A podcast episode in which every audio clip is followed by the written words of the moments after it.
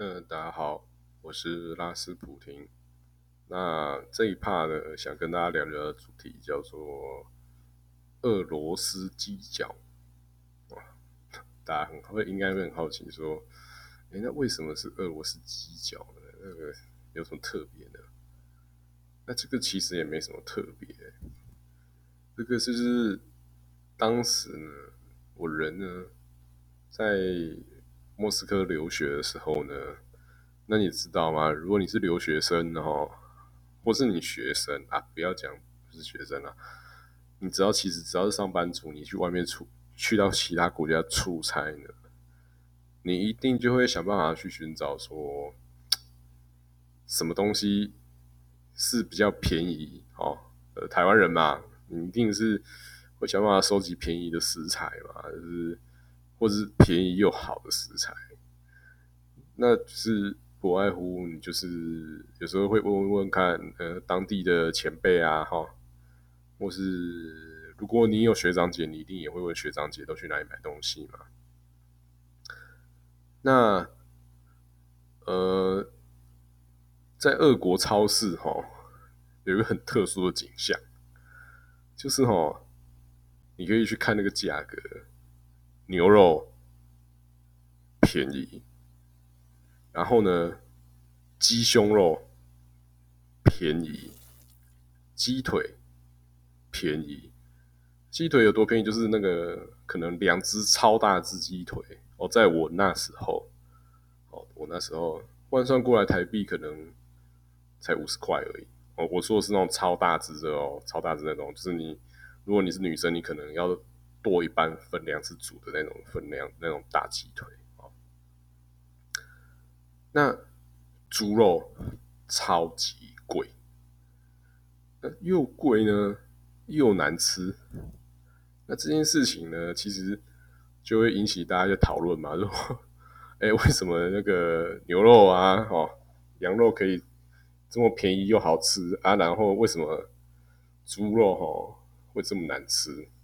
当然，就是如果是以一个台湾人的角度来讲，猪肉应该是要最便宜，然后又好吃的东西呀，对不对？但其实又更有趣的东西就是鸡脚哦。我相信，呃，如果你是你曾经是留学欧美啦，或是东欧，你会发现其实那 些我们啊，我们稍微稍微讲啊，那些欧美人士哈，他是不吃鸡脚的。哦，对不对？啊，所以有时候你去超市哈，就看到个就一堆一整堆鸡脚，然后特价换做台台币可能几十块钱而已。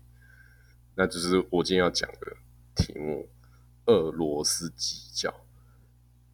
那鸡脚这个东西哈，如果你在台湾稍微去一些比较知名的卤味摊买哦，哎，你可能两只鸡脚可能就已经。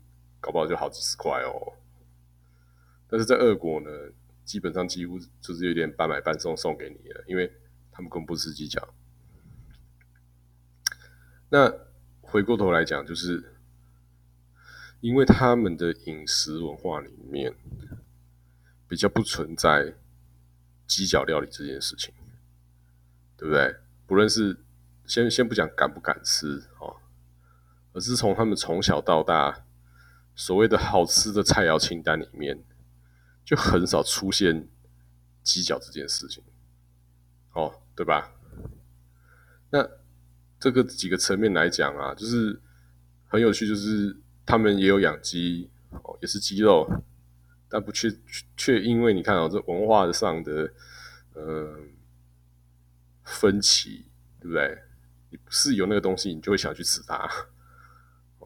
那所以就是变成说，衍生成就是，呃，在俄罗斯呢，鸡脚呢就成为一个呃华人学生哦，你要补充胶质，哦，然后或是你想省钱，对吧？因为鸡脚超好料理的嘛，你就买一堆洗干净，然后倒点酱油卤一卤，然后又是一大锅，啊，你真的想要极限生存，对不对？超级极限生存，你就是你要吃的时候就是。搞个三根来，然后加个热，对不对？呃，配个饭，你这样一餐也是过去了，对吧？那为什么？所以今天我想要讲的主要主题不是吃啦，哈。我今天想要讲的就是，在每个社会中，哦，或是不同国家文化中，总是会找到一个让我们觉得惊呼：哇，怎么这么超值？对不对？就像你，你今天是一个派驻在莫斯科哦的。呃，业务业务投资，或是业务员，哦，或是你是拿公费去留学，或是你自费去留学，啊，你你你可能就是，就你就会走到物美价廉当中，里面就会就发现，一定应该是都会出现犄角这个选项啊。那我们再换个角度来讲，那像俄国这种非常崇尚呃音乐艺术的社会，哦，我们先不论他的。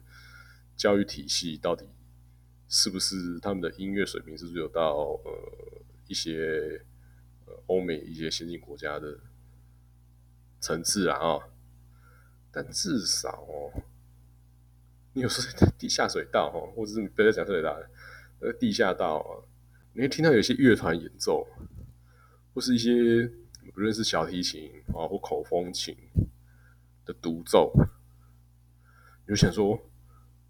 我靠！这种战力，这种战斗力啊！你怎么会？你怎么会在那个？怎么会在这在这地下道拉呢？你如果来台湾随便简单办一个办一场音乐会，哈，对不对？那你随便也是需也是需要一笔嘛，对不对？这是一个非常有趣，就是这也是让我其实那时候在留学的时候，我一个非常。嗯，有点算被震惊到的事情，就是有时候我们台湾人会觉得，呃，不是这么便宜的东西，然后在俄国呢，哎，它超便宜，对不对？但是如果你去你去访问俄罗斯人说，哎，机甲为什么这么便宜？然后他就会跟你说，没有啊，就这么便宜啊，啊，不然呢，谁要吃？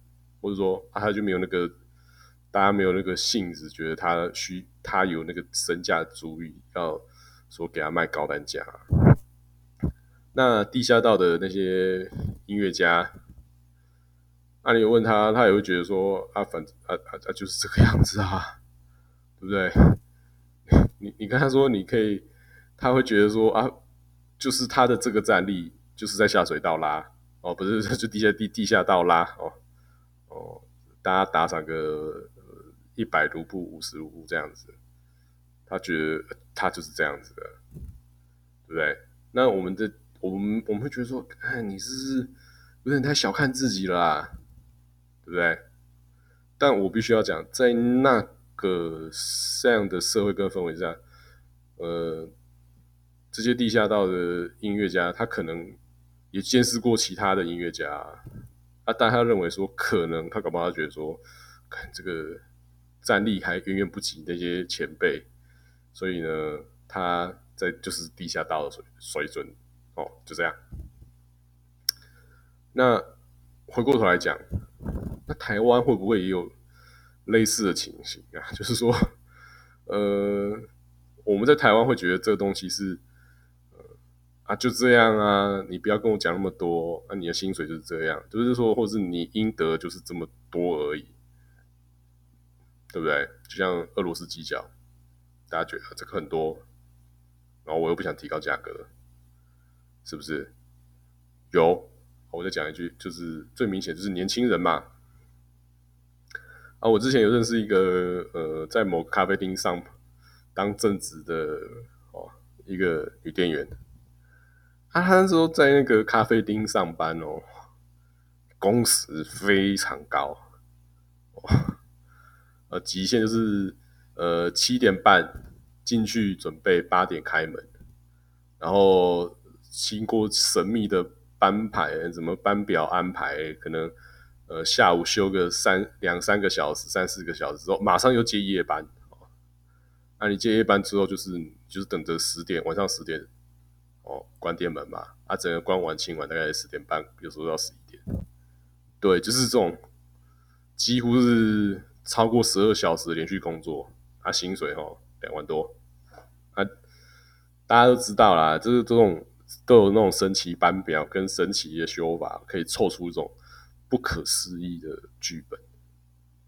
但我想，大多数的年轻人哦，或是大学毕业新先生哦，要投入职场啊，那每个人会感觉啊，就是这样啊，你就是领这么多，你你不要你不要太靠背哦，就这样。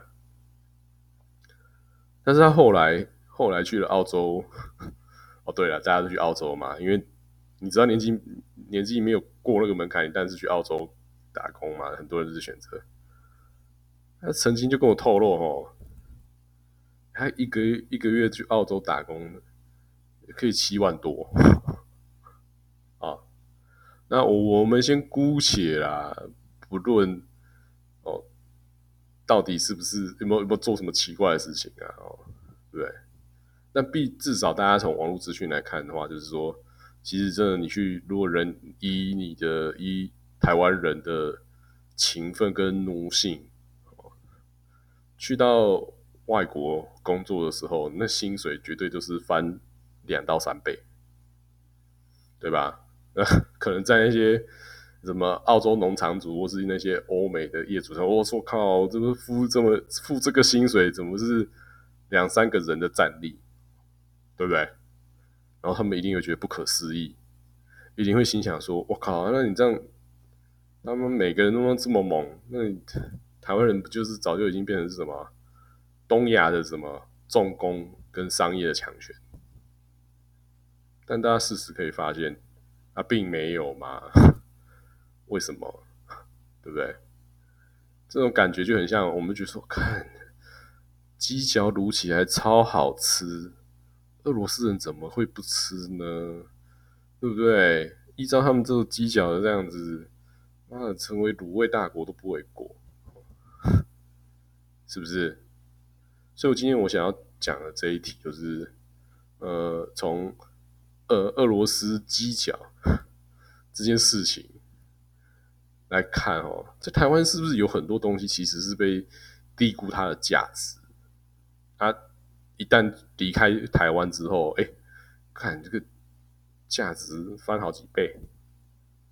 那目前最显著的就是台湾的年轻人嘛，对不对？所以，呃，呃，我自己后来留学回来之后呢，我觉得遇到那些年龄还还可以出国打工的啦。我基本上都是鼓励他们，嗯，尽量出国哦，嗯，因为毕竟，呃，在台湾你不可能，你你赤手空拳，你创业你也是开个早餐店，对不对？然后也是做那些很绕在的事情啊，那你不如就是去海外嘛，对不对？想办法赚嘛，因为你你的身手至少嘛，我们今天先不要讲说有没有做什么奇怪的事情。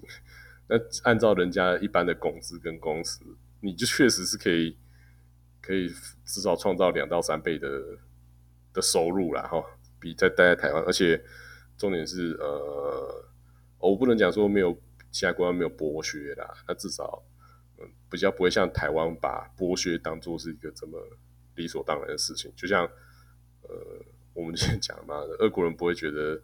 觉得把鸡脚当做垃圾在卖，也是一个理所当然的事情，一样嘛。就是所以说，嗯，我是觉得大家应该去想想看，就是说，呃，有时候大家就是会觉得说，哎，否定一件事情，在台湾哦，在一个社会、这个团体，在否定某件事情，然后或是贬低某件事情的时候，其实，呃，我觉得比较积极正面的想法啦，就是说。来看看外面嘛，对不对？而且像有些像啊，美国人不吃不吃那个内脏嘛，对不对？啊，内脏就跟垃圾一样啊，对。但是你把它卖来亚洲，啊，看它就变成卤味嘛，对不对？变成各种佳肴，是不是？那我是觉得说，嗯，在台湾社会呢，有时候我们会把一些事情放上标准啊，或是一个。公定价啦，那其实这样是有时候会有些人就会因此比较灰心啊。我的建议是，也许你现在处境就是在俄罗斯超市上的犄角，对不对？你只是需要往外面看一看，说不定你的身价就翻了好几倍，不是吗？好，这一趴分享到这里，拜拜。